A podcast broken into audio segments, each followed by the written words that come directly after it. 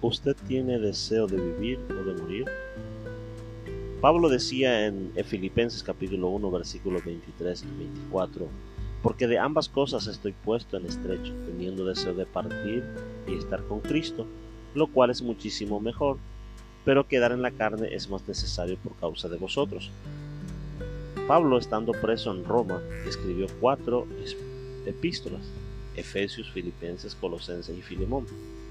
Es en el libro de Filipenses, en el primer capítulo y versículo 20 al 26, donde el apóstol confronta la realidad ineludible de su muerte. Su pensamiento sobre la muerte y la vida es muy paradójico. Pablo tenía deseos de morir. Él decía, teniendo deseo de partir, estar con Cristo, lo cual es muchísimo mejor, del versículo 23.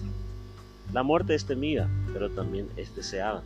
Los momentos de crisis llevan al ser humano a ver la muerte como la solución final, la pérdida de un ser querido, la, depresión y tristezas, los problemas económicos, las enfermedades prolongadas.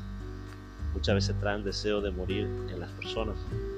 Aunque el deseo de morir se puede hacer latente, no se debe precipitar ni hacer daño a uno mismo. Por ejemplo, el suicidio. Pablo tenía deseos de vivir, por eso decía él, pero quedar en la tierra la carne aquí es más necesario por causa de vosotros, dice él en el versículo 24. Aunque la vida sea insignificante para uno, para otro tiene mucho significado. La viuda de Naín lloraba por la muerte de su hijo único, sostén de ambos.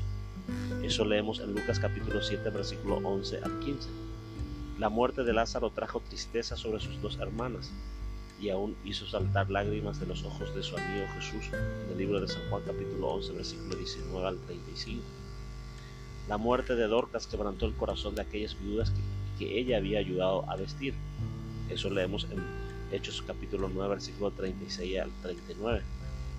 Pablo tenía la fe de que viviría más tiempo y confiado en esto, él dijo, sé que quedaré, que aún permaneceré con todos vosotros para vuestro provecho y gozo de la fe eso leemos en el versículo 25.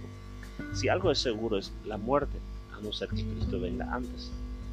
Muchos hacen de la muerte un problema sin solución. El rico de la parábola decía, esto haré, derribaré mis graneros y los edificaré mayores, y allí guardaré todos mis frutos y mis bienes, y diré a mi alma, alma, muchos bienes tienes guardados para muchos años, repósate, come, bebe, regocíjate pero Dios le dijo, necio, esta noche vienen a pedirte tu alma y lo que has provisto, ¿de quién será? Lucas capítulo 12, versículo 18 al 20. La persona que no conoce a Dios, el inconverso, piensa en el, en el placer. El cristiano sabe que hoy puede ser el último día de su vida, pero hoy puede ser también el comienzo de muchos días. Pablo decía, porque para mí el vivir es Cristo y el morir es ganancia, en Filipenses capítulo 1 versículo 21.